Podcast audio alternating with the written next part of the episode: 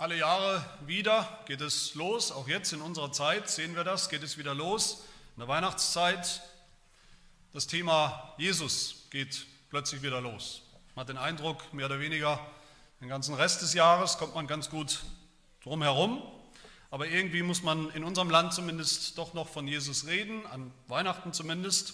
Jede Zeitschrift, die man jetzt in die Hand nimmt oder im Ständer irgendwo sieht, in, in Geschäften, jedes Käseblättchen muss, sich irgendwie, muss das irgendwie zum Thema machen. Jedes Jahr kommen auch irgendwie immer wieder dieselben Themen, hat man den Eindruck, dieselben Fragen werden wieder in irgendwelchen Artikeln behandelt. Die Frage, hat es Jesus überhaupt gegeben? Hat er jemals wirklich gelebt? Woher wissen wir, dass es ihn gegeben hat? Woher wissen wir, dass er wirklich geboren wurde an Weihnachten? Stimmt das Datum überhaupt? Auch so eine sehr wichtige, spannende Frage anscheinend. Ist er wirklich von einer Jungfrau geboren worden? Natürlich nicht, das wissen wir auch, das gibt es nicht. Kann nicht sein. Hat die Szene im äh, Stall wirklich stattgefunden, die wir alle so romantisch schön und wichtig finden und darstellen in, in Krippenszenen? Hat Jesus wirklich gesagt, was er angeblich gesagt haben soll? Hat er getan, was er angeblich getan haben soll? War er wirklich Gott oder war er nur ein guter Mensch? Und was ich jedes Jahr auch immer wieder feststelle, wahrscheinlich ihr alle auch, ist, dass dann für die Antworten immer wieder irgendwelche Fachleute zu Rate gezogen werden, Archäologen zum Beispiel, Psychologen, Soziologen, Philosophen, was auch immer. Alle, hat man den Eindruck, die irgendwann mal einen Artikel oder ein Buch geschrieben haben, die können uns das beantworten. Alle möglichen Quellen gibt es darüber, oder die uns wirklich sagen, wer Jesus war, ob er überhaupt war was er gesagt hat, was er getan hat. Alle möglichen Quellen werden ins Feld geführt. Nur eine Quelle spielt anscheinend überhaupt keine Rolle, nämlich die Bibel. Das Wort Gottes. Klar, kann man vielleicht, die Logik kann man nachvollziehen. Diese Leute, die diese Fragen stellen jetzt in dieser Zeit, haben längst entschieden, für die ist längst klar, die Bibel ist vielleicht schon irgendwie wichtig. Die Bibel ist eine nette Sammlung von von Texten, von Ansichten von Menschen über diesen Menschen Jesus. Aber die ist eben nur das, die Bibel. Nur Meinungen, Ansichten von Menschen. Von Menschen dazu noch, die sowieso an diesen Jesus geglaubt haben. Also relativ unglaublich, unglaubwürdig, nicht wirklich ernst zu nehmen. Man redet über Jesus, alle reden über Jesus an Weihnachten und keiner bemerkt irgendwie diesen rosaroten Elefanten, der mitten im im Raum steht. Keiner bemerkt, dass es ein Buch gibt, in dem alles steht. Das Buch, das Gott uns gegeben hat, als Nachschlagewerk, als Wegweiser, als Führer, als Biografie Jesu auch, als Kommentar, als Handbuch zu allen Fragen zu Jesus. Wer er ist, was er gesagt hat, was er getan hat, welche Bedeutung er hat. Immer wieder passiert dasselbe. Man versucht sich irgendwo mit Jesus zu beschäftigen. Die Leute versuchen sich mit Jesus zu beschäftigen, was an sich natürlich gut ist, löblich ist. Und erst danach, wenn überhaupt, mit der Bibel. Das ist wie wenn jemand zu Weihnachten vielleicht ein großes Geschenk kriegt, eine große Kiste, packt das aus und da ist irgendein Bausatz drin für ein komplexes technisches Gerät. Und er hat erstmal überhaupt keine Ahnung, was das eigentlich sein wird, wenn es mal fertig ist, wenn es zusammengebaut ist. Er versucht es aber allein rauszufinden. Er versucht rauszufinden, wie das geht, was dabei rauskommt, das zusammenzutüfteln, zusammenzubauen, ohne Betriebseinleitung, ohne auf den Deckel zu gucken, ohne zu wissen, worum es geht. Und irgendwann kommt er zum Ergebnis, dass das vielleicht ein Toaster sein muss, wenn es fertig ist, weil man kann was reinstecken und es, es wird, wird heiß. Aber in Wirklichkeit ist es vielleicht ein 3D-Drucker mit Laser und allem drum und dran. Warum hat Gott uns sein Wort, die Bibel, eigentlich gegeben. Nicht damit wir zuerst allein selbstständig rausfinden, wer oder was Jesus ist und dann, wenn wir vielleicht noch Lust und Zeit haben später, dann schauen wir eben auch nochmal in die Bibel, ob die das sozusagen bestätigt, was wir schon allein rausgefunden haben. Sondern umgekehrt, Gott hat uns sein Wort gegeben, damit wir wissen. Und zwar wissen, ganz sicher wissen. Nicht nur Meinung, sondern wissen, was Jesus gesagt hat, was Jesus getan hat wer er war und ist und was er für uns bedeutet. Die Bibel, das Wort Gottes, soll uns zu Jesus führen. Die Bibel ist Quelle Nummer eins für alles, was wir über Jesus wissen müssen. Die Bibel ist kein Luxus, so wie eben manche versuchen, Geräte zusammenzubauen oder in Betrieb zu nehmen ohne Betriebsanleitung. Manchmal ist das so ein Hobby für Männer, die wollen stolz darauf sein, dass sie das ohne Betriebsanleitung hinbekommen. Das ist die Bibel nicht. Die Bibel ist absolut notwendig, um Jesus zu verstehen. Man kann sie nicht ignorieren und trotzdem wissen, wer Jesus ist. Man kann sie nicht ignorieren und trotzdem Jesus finden. Das Heil finden bei Jesus. Das geht nicht. Letzte Woche im letzten Abschnitt äh, oder im vorigen Abschnitt im Johannesevangelium haben wir gesehen, wir sind am, am Ende des Lebens Jesu, wir sind in den letzten Tagen, in den letzten Atemzügen, könnte man sagen, vor seinem Tod. Das Ende seines öffentlichen Auftretens und Wirkens ist jetzt da, ist jetzt erreicht und Johannes zieht für uns ein Fazit von dem, was bleibt, das Endergebnis sozusagen und was bleibt, haben wir gesehen, ist viel, viel Unglaube. Unter allen möglichen Arten von Menschen viel Unglaube, viel Unglaube sogar bei den Juden. Insgesamt, sagt Johannes, haben die Juden eigentlich nicht geglaubt. Wir haben gesehen den Halbglauben von manchen Juden, die irgendwas in Jesus gesehen haben, anscheinend aber nicht genug, um wirklich zu glauben, nicht genug, um alles auf diesen Jesus zu setzen, sich zu ihm zu bekennen, egal welche Konsequenzen das vielleicht hat. Und wir haben natürlich dann auch wahren Glauben gesehen, bei wenigen zunächst zumindest. Wie wir das heute ja ganz genauso finden, wie wir das bis heute finden um uns herum. Den echt, einen echten Unglauben von vielen, vielen Menschen um uns herum, ein Halbglauben vielleicht von denen auch. In dieser Zeit sieht man das immer wieder, leider, von denen, die Jesus irgendwie gut finden. Ja, es ist schon was dran, ist schon gut, man will ihn nicht ignorieren, man geht vielleicht auch mal in die Kirche an Weihnachten oder auch sonst mal, aber Menschen, die niemals ihr Leben auf ihn bauen und setzen würden, die niemals alles auf eine Karte setzen würden, und auch heute finden wir vereinzelt wahren Glauben an Jesus Christus. Was spannend ist, dass sich all das, was wir gesehen haben und hier auch und auch heute sehen, dass sich all das entscheidet, Unglaube, Halbglauben, wahren Glauben, all das entscheidet sich daran, ob wir etwas sehen oder nicht, ob wir Jesus sehen, ob wir Jesus wirklich sehen oder nicht. So sagt es Jesus selbst in Vers 45, also direkt vor unserem Text, da hat Jesus gesagt, wer mich sieht, der sieht den, der mich gesandt hat. Wer mich sieht, der glaubt, der wird gerettet. Nur der, nur der, der mich sieht. Und kurz vorher haben wir gehört in, in, dieser Passage, die zu unserem Text führt, wie sogar Heiden gekommen sind, äh, Griechen gekommen sind in die Stadt, wo Jesus war und, und gesagt haben, in Vers 21, wir möchten so gerne Jesus sehen. Und die wollten sicherlich nicht, können wir ihnen nicht unterstellen, dass sie einfach sehen wollten, wie sah er eigentlich aus, äußerlich, rein körperlich. Die wollten sehen, was es mit ihm auf sich hat. Die wollten sehen, wer er war, welche Bedeutung er hat. Und Jesus selber hat gesagt, schon in Kapitel 6 in diesem Evangelium, zu einer großen Menschenmenge hat er gesagt, jeder, der den Sohn sieht und an ihn glaubt, hat ewiges Leben. Wahrer Glaube ist so, wahrer Glaube ist ein Glaube, der sieht, der Jesus sieht, der in Jesus etwas sieht, der in Jesus Gott selbst sieht, der in Jesus den Messias sieht, der ja angekündigt war, dass er kommen soll, der in Jesus das Evangelium sieht, greifbar sieht, konkret, echt, praktisch, persönlich. Jesus sehen, Jesus sehen und leben, das ist in einer kurzen Form immer wieder das Evangelium. Jesus sehen und leben. Aber wenn das so ist, stellt sich für uns eine Frage, vielleicht hat der eine oder andere diese Frage schon im Kopf.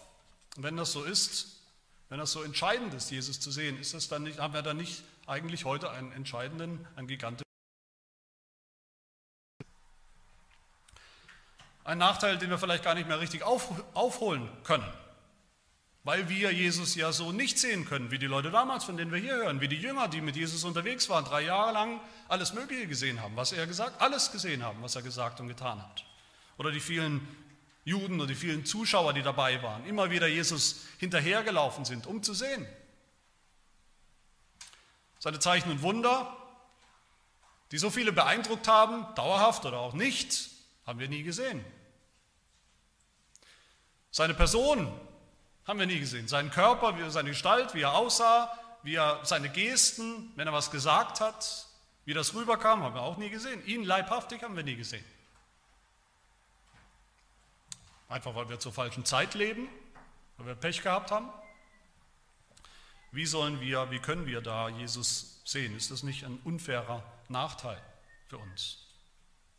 Ich will zwei Beobachtungen dazu sagen. Die erste Beobachtung ist, Jesus zu sehen, also so leibhaftig zu sehen, mit den Augen zu sehen, den Menschen, konkret, seiner Form, war dann anscheinend doch nicht so ein entscheidender Vorteil damals. Nicht so ein großer Vorteil, dass die Menschen damals mehr überzeugt waren, mehr geglaubt hätten, wer er wirklich ist. Viele haben ihn gesehen damals, Johannes betont das immer wieder, viele große Mengen haben gesehen, was er getan hat, seine Zeichen, seine Wunder. Viele haben ihm zugesehen bei seinen Reden und haben trotzdem nicht geglaubt. Die Juden waren dabei, standen dabei, wollten unbedingt alles mit ansehen und haben trotzdem nicht geglaubt. Also der, der pure Sehsinn, mit den Augen Jesus sehen zu können, war anscheinend doch nicht so überzeugend. Mit den Augen konnte man nicht, schon gar nicht automatisch sehen, wer dieser Jesus wirklich war. Das war an sich kein Vorteil. Und das andere, die zweite Beobachtung, ja, Jesus sagt, es gibt nur ein Kriterium des Glaubens, nur eines, woran sich alles entscheidet, eine Sache, nämlich ob man in ihm, in dem Menschen Jesus, der da steht und, und rumläuft und Dinge tut und sagt, ob man in ihm Gott sieht, Gott erkennt. Aber wie geht das, Jesus sehen? Jesus erkennen, es geht nicht mit den Augen. Jesus ist ja gerade nicht, wenn man sich das anschaut, sein Leben, Jesus ist gerade nicht wie ein, wie ein Schweigemönch sozusagen durch die Welt gelaufen, durch die Welt Judäas und, und Galiläas gelaufen und hat gehofft, dass seine Taten, das, was er tut, wie er sich verhält, dass das für sich spricht, dass er gar keine Worte zu sprechen braucht. Im Gegenteil, was ist das allererste, wenn wir uns erinnern, das allererste, was Menschen gesehen haben oder erkannt haben an Jesus, auch im Johannesevangelium haben wir das gehört. Was war das allererste, was die Menschen gesagt haben, als Jesus kam? Was haben sie gesagt? Er ist ein Prophet. Und Propheten tun was? Propheten reden, Propheten reden Worte. Jesus war ein Prophet, er hat geredet, damals live, live geredet, natürlich, das ist jetzt vorbei oder bald vorbei, sagt Jesus, wenn er stirbt, ist das vorbei, jetzt ist er noch da, aber bald wird er nicht mehr da sein, sagt Jesus, bald wird er nichts mehr tun, bald wird er nicht mehr reden. Aber was bleibt, sind seine Worte. Die Worte, die Johannes, der Schreiber des Evangeliums hier in seinem Evangelium, das ist seine Aufgabe, dass er diese Worte fein, säuberlich, treu überliefert, aufschreibt in seinem Evangelium. Die Worte, die alle Evangelisten, also alle vier Evangelisten, fein säuberlich aufgeschrieben haben. Diese Evangelisten waren ja keine Schriftsteller, die tolle Ideen hatten, denen was eingefallen ist, kreativ, sondern das waren vor allem eines nämlich Augenzeugen oder Ohrenzeugen könnte man sagen, so eine Art Stenografen oder Protokollanten, die protokolliert haben, was Jesus getan hat und gesagt hat. Und die Bibel insgesamt hat diese Absicht, die Worte Jesu sorgfältig, zuverlässig, ganz genau zu überliefern für die Nachwelt, bis hin zu uns, bis hin zu heute, wie wir sie haben in der Bibel. Jesu Worte. Diese Worte sind das Kriterium. Das Kriterium des Glaubens und auch des Unglaubens. Der Glaube nimmt diese Worte an, der Unglaube stört sich daran, ärgert sich über die Worte Jesu und nimmt sie nicht an. Das ist das Vermächtnis, das Jesus hier seinen Zuhörern gibt, kurz vor seinem Tod, am Ende seines Lebens. Neunmal in diesem kurzen Abschnitt, in diesen Versen, Neunmal hören wir das in unterschiedlicher Weise, hören wir von Worten, von Reden, von Sagen, von einem Gebot, das gesagt wird. Neunmal geht es um seine Worte. Und wir sehen zwei unterschiedliche Gruppen von Menschen, nämlich die, die diese Worte annehmen, hören, annehmen, glauben, und von denen, die das nicht tun. Und mit denen wollen wir anfangen in meinem ersten Punkt, wer Jesu Worte nicht hört und nicht glaubt.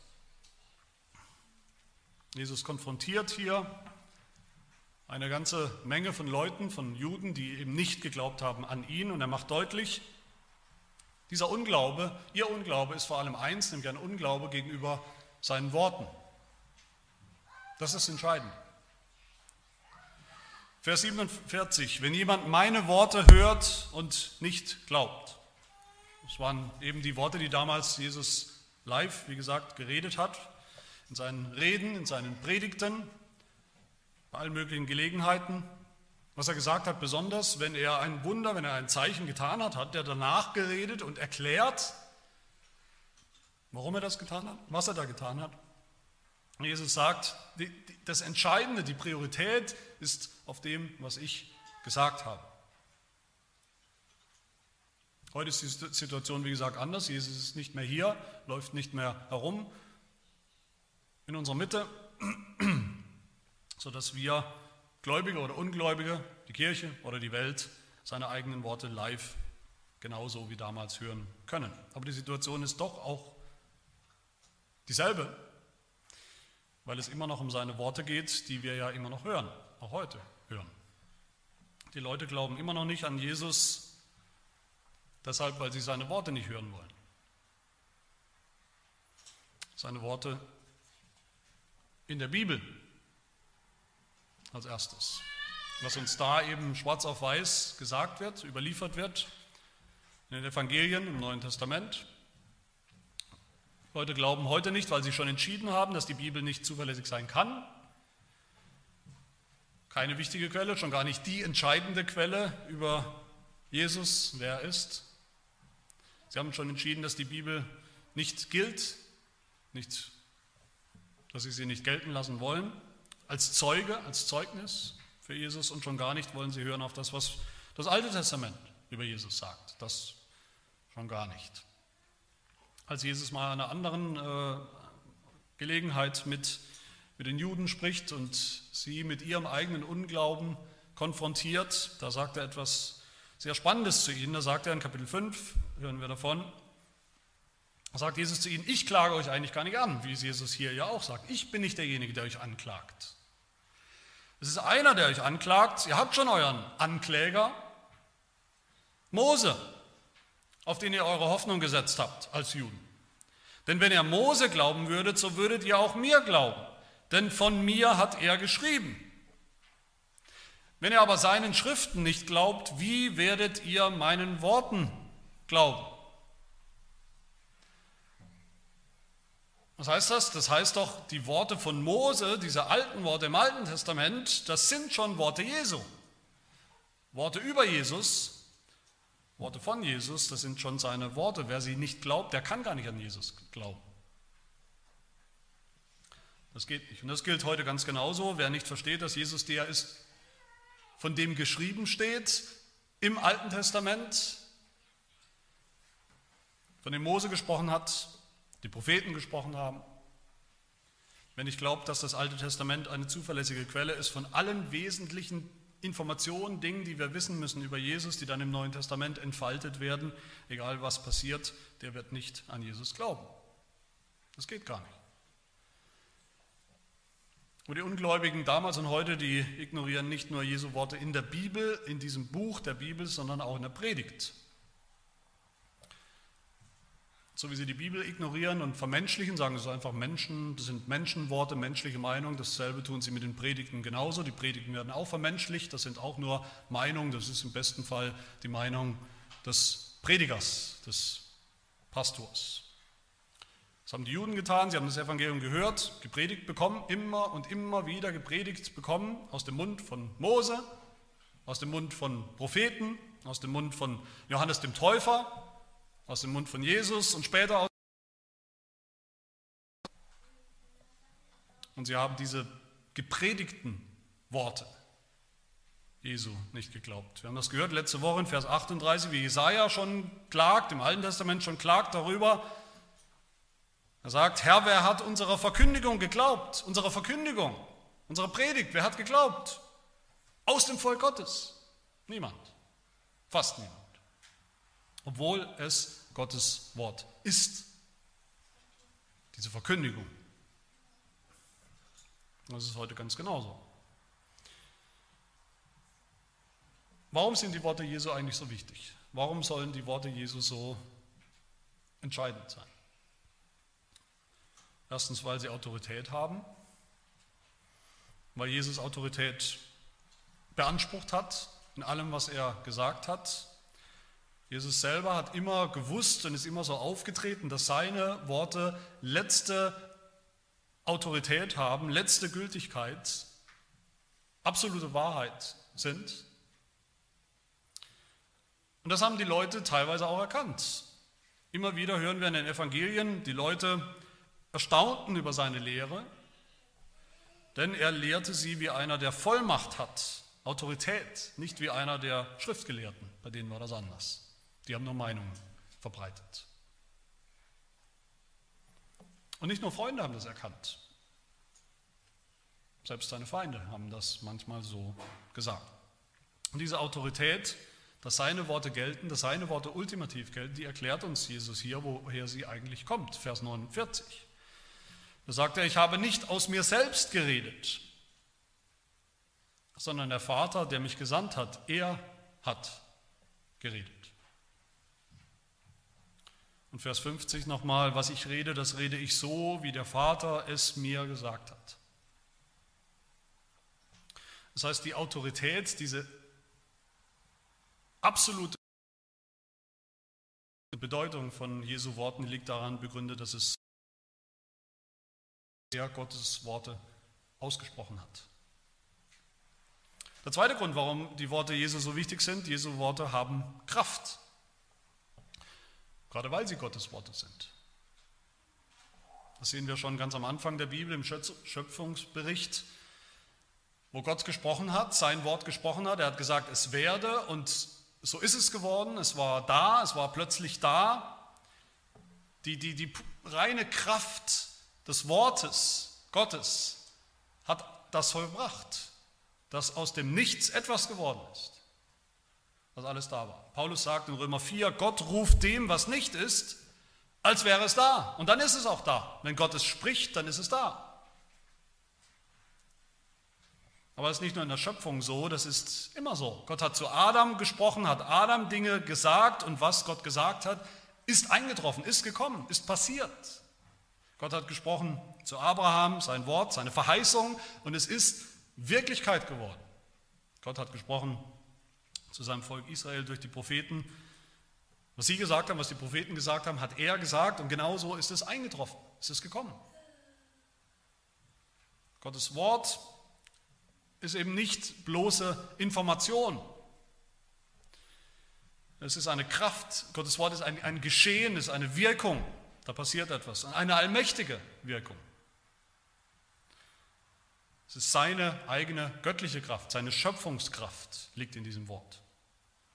Die Kraft, durch die er etwas aus dem Nichts hervorruft, durch die er schafft oder durch die er etwas Neues schafft. Und genau dieselbe Kraft sehen wir immer in den Worten Jesu. Auch sie schaffen, auch sie schaffen eine Schöpfung, eine neue Schöpfung, eine geistliche Schöpfung aus dem Nichts, ein geistliches Volk aus dem Nichts. Glauben und Leben, wo vorher nur Unglauben und Tod war und Sünde.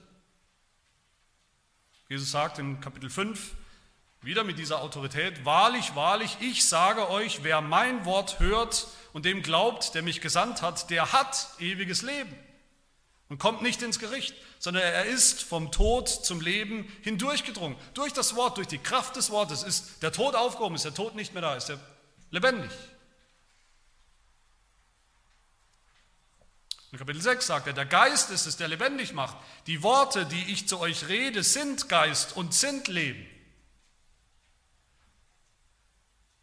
Und Petrus bekennt, selben Evangelium, Kapitel 6, Herr, du hast Worte des ewigen Lebens. Worte, die das ewige Leben bewirken.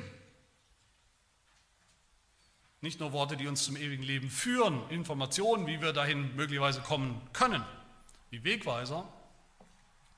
Worte, die selbst die Kraft in sich haben und tragen, dieses neue Leben, dieses ewige Leben hervorzubringen. In uns. Dass es plötzlich da ist, aus dem Nichts. Aber der dritte Grund, warum Jesu Worte so unendlich wichtig sind, ist, sie sagen uns, wer Jesus wirklich ist, seine, seine, sein Wesen, seine Identität, wer er ist. Diese Worte Jesu, um die es hier geht, was er sagt, was er gesagt hat und heute sagt, sind nicht nur Worte über ihn, Informationen über ihn, sind nicht einfach Informationen, die Gott uns gegeben hat, die Gott der Vater uns gegeben hat, über seinen Sohn. Jesus ist selbst das Wort Gottes. So sagt es uns der Hebräerbrief gleich am Anfang, wo es heißt, da wird alles aufgegriffen, nachdem Gott in vergangenen Zeiten vielfältig auf vielerlei Weise zu den Vätern geredet hat, durch die Propheten, hat er in diesen letzten geredet durch den Sohn. Durch ihn hat er auch die Welten geschaffen. Er ist die Ausstrahlung seiner Herrlichkeit, der Ausdruck seines Wesens und trägt alle Dinge durch das Wort seiner Kraft. Das heißt, als Gott die Welt geschaffen hat, dieses, dieses Wunder der Schöpfung, er spricht und es ist da, diese, diese Kraft, diese, diese lebensspendende Wirkung, die war durch seinen Sohn, der das Wort ist, der dabei war, der mitgewirkt hat. Und gerade bei Johannes haben wir das gehört, haben wir das hoffentlich gelernt. Gleich am Anfang, Johannes 1, die ersten Verse, knüpft Johannes an bei der Schöpfung, beim, bei der Schöpfungsgeschichte und sagt im ersten Vers, im Anfang war das Wort und das Wort war bei Gott und das Wort war Gott. Alles ist durch dasselbe entstanden und ohne dasselbe ist auch nichts eines entstanden, was entstanden ist.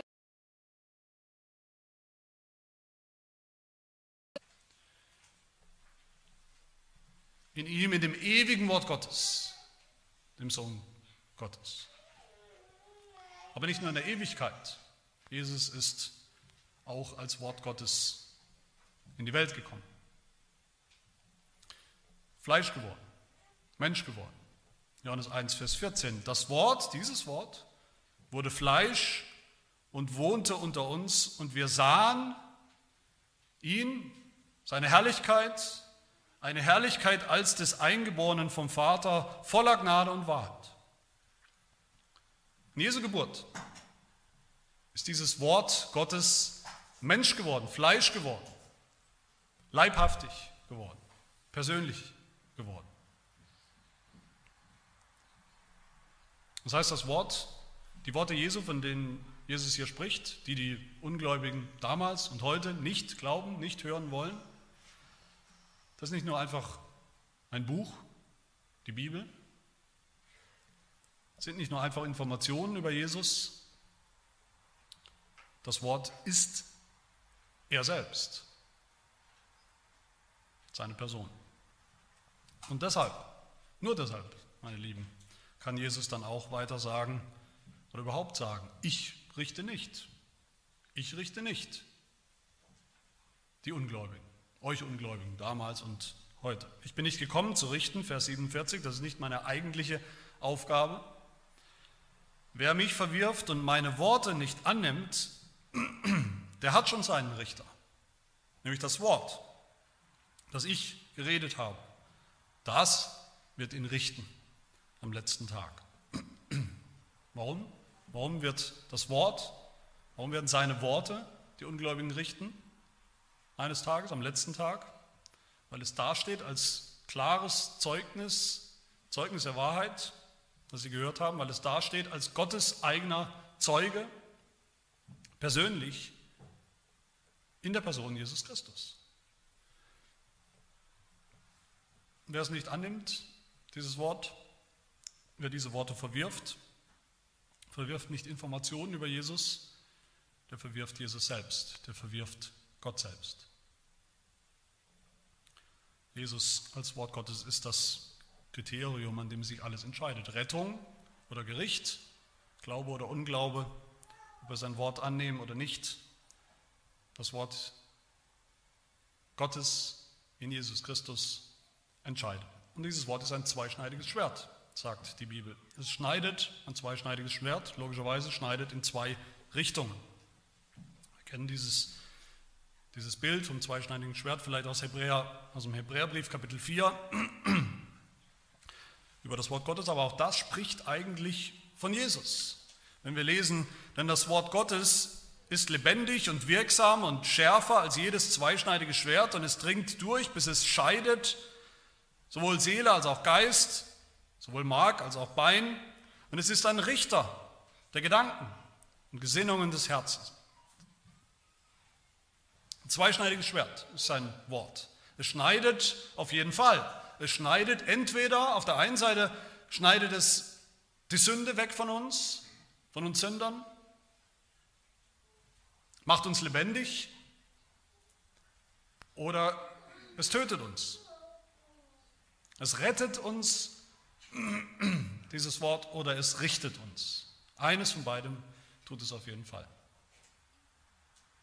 Offenbarung 1, ersten Kapitel. Der Menschensohn hat in seiner rechten Hand sieben Sterne und aus seinem Mund geht ein scharfes, zweischneidiges Schwert hervor, aus seinem Mund. Seine Worte, die er gesprochen hat, ein für alle Mal. Die er noch heute spricht, in, in der Bibel, die er noch heute spricht, in der Predigt, die wir gehört haben, die wir immer wieder hören, die werden uns richten am letzten Tag in Gottes Gericht. Meine Lieben, das ist übrigens auch die Begründung schlechthin für alles, was wir Mission nennen, Mission und Evangelisation. Begründung für diese Aufgabe, die wir haben. Nicht, dass wir Zeichen und Wunder tun sollen heute, großartige, wunderbare Dinge, um Leuten was zu zeigen, damit sie sehen etwas von Jesus, den Jesusfilm zu zeigen. Da sieht man Jesus, Bilder von Jesus zu zeigen. Kruzifixe überall aufzuhängen, aufzustellen, damit wir Jesus sozusagen sehen, zumindest in der Symbolik, Statuen, Bilder, Heiligenbilder, damit die Leute was sehen. Unsere Aufgabe ist, sein Wort, sein Wort in die Welt zu, zu tragen und zu bringen. Zu allen Menschen, überall, wo man es noch nicht gehört hat. Als das Kriterium, an dem sich alles entscheidet. Als die Kraft, die rettet oder auch richtet und verdammt, wo es ignoriert und verworfen wird. Der Apostel Paulus sagt das in Römer 10. Da sagt er, jeder, der den Namen des Herrn anruft, wird gerettet werden. Das ist, wozu Jesus gekommen ist, zu retten. Wie sollen sie aber den anrufen, an den sie nicht geglaubt haben? Wie sollen sie aber an den glauben, von dem sie nichts gehört haben? Wie sollen sie aber hören ohne einen Verkündiger?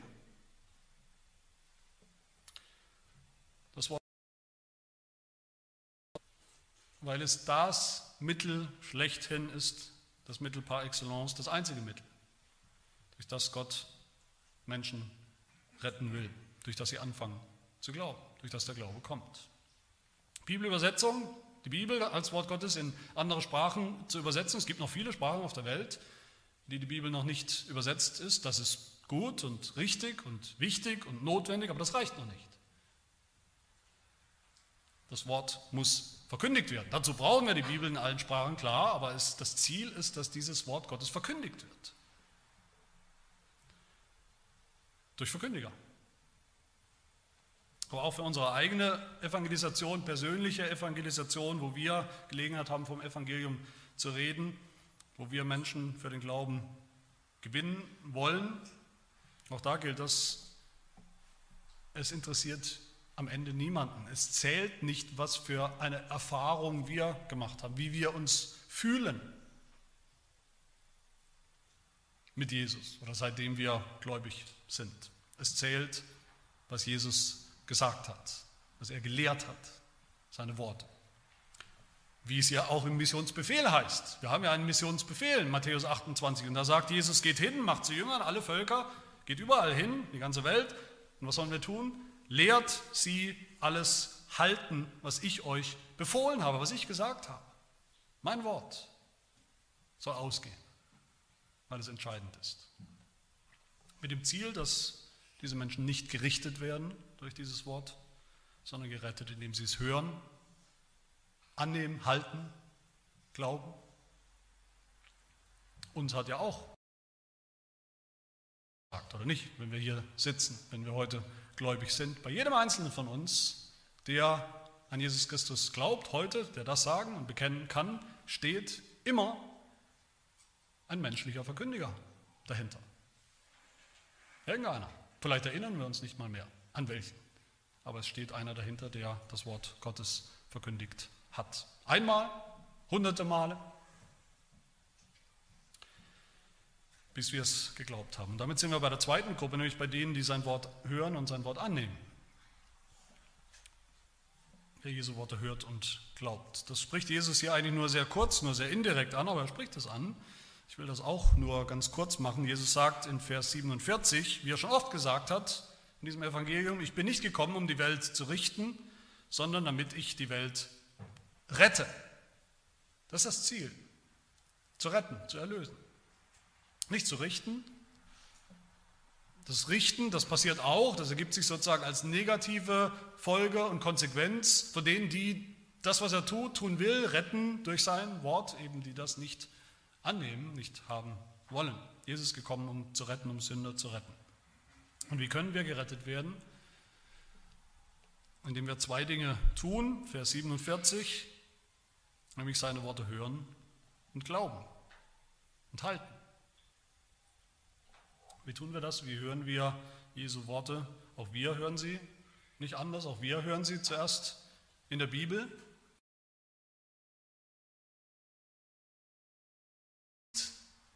Das ist Gottes Wort. Das wird nicht vielleicht Gottes Wort, wenn wir uns besonders fromm fühlen, wenn wir eine besondere geheimnisvolle, mystische Erfahrung haben an einem Tag, früh morgens, spät abends, mitten in der Nacht. Plötzlich ist die Bibel zum Wort Gottes geworden für mich, wie manche denken. Viele Theologen versuchen das auch. Viele Theologen versuchen genau das. Sie wollen einen Keil treiben zwischen die Bibel und dem Wort Gottes. Das ist nicht dasselbe. Es hat eigentlich herzlich wenig miteinander zu tun. Das kann mal deckungsgleich sein. Man reißt das auseinander und am Ende wundert man sich, dass man gar nicht mehr weiß, wo eigentlich das Wort Gottes, wo, wo wir eigentlich Jesu Wort überhaupt noch finden können.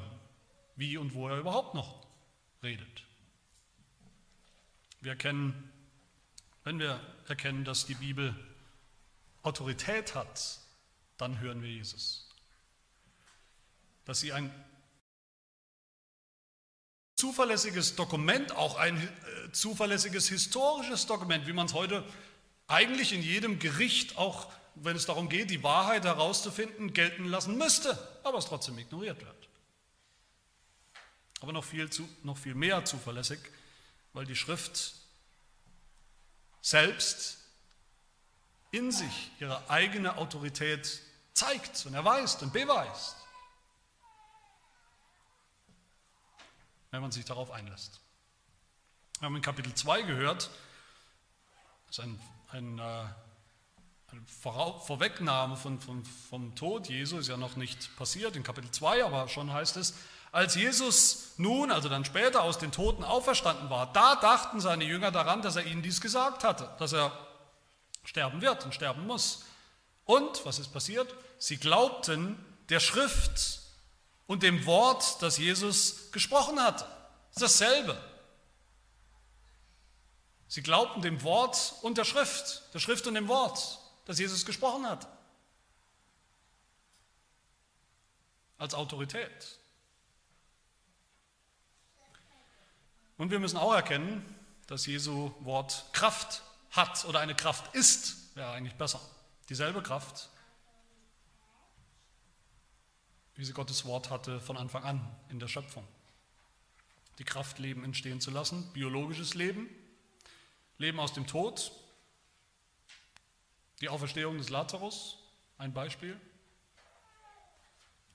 durch das Wort Jesu die Kraft, geistliches Leben entstehen zu lassen aus dem Tod, aus dem geistlichen Tod.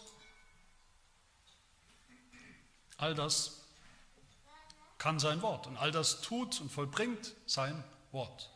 Das ist eben nicht nur wie eine Betriebsanleitung, sondern es ist eine Kraft, die alles vollbringt, die alles verändert, die alles neu macht, die vollbringt, was er sagt.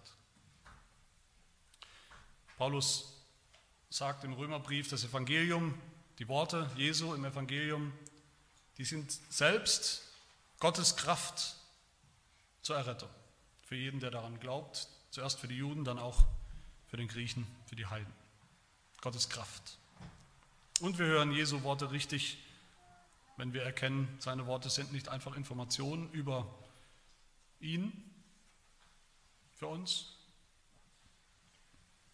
Nein, seine Worte sind das Wort Gottes, das uns ganz nahe gekommen ist, das persönlich, das Mensch geworden ist. Er ist das Wort Gottes, persönlich. Aber auch bei uns gilt das Zweite, wir hören Jesu Worte dann auch besonders in der Predigt, in der Verkündigung. Nicht nur in diesem Buch der Bibel, sondern in der Verkündigung. Jesus hat damals gesprochen, gepredigt, immer wieder. Und Jesus will auch heute, dass seine Worte gepredigt werden. Nicht nur gelesen und studiert, sie sollen und müssen gepredigt, verkündigt werden. Die Predigt ist die eigentliche Form des Wortes Gottes für uns. Auch das sagt Paulus in Römer 10, da sagt er, das Wort ist dir nahe, es ist nicht, musst du nicht mystisch irgendwo suchen, es ist da, es ist dir nahe, in deinem Mund, in deinem Herzen. Dies ist das Wort des Glaubens, das wir verkündigen. Demnach, sagt er weiter, kommt der Glaube aus der Verkündigung, wörtlich aus dem Hören. Die Verkündigung aber durch Gottes Wort, weil sie Gottes Wort ist. Wahre Verkündigung. Im ersten Thessaloniker Brief, Kapitel 2, da sagt Paulus, wie Gläubige, wahre Gläubige, die Predigt wirklich richtig verstehen und richtig annehmen. Nämlich er sagt, nicht als Menschenwort, sondern als das, was es in Wahrheit ist, Gottes Wort, das auch wirksam ist in euch. Predigt ist keine Information über das Wort Gottes, Predigt ist das Wort Gottes, das wirksam ist. Die Worte Jesu. So sagt es auch ein Bekenntnis der Reformation, sehr schön, das sagen viele Bekenntnisse der Reformation, aber das zweite helvetische Bekenntnis, finde ich, sagt das, trägt das sehr gut, sehr schön zusammen. Da heißt es im ersten Artikel gleich, wenn heute dieses Wort Gottes durch rechtmäßig berufene Prediger in der Kirche verkündigt wird, Menschen, glauben wir, dass Gottes Wort selbst verkündigt und von den Gläubigen vernommen, also gehört wird. Gottes Wort selbst.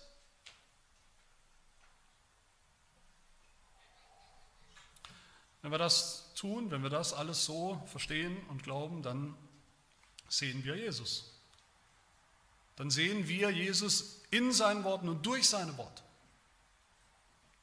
Leibhaftig. Und diese Worte retten uns. Diese Worte retten uns aus dem Gericht oder vor dem Gericht. Sie sind das Gebot, das der Vater dem Sohn gegeben hat, Vers 50, sie sind ewiges Leben.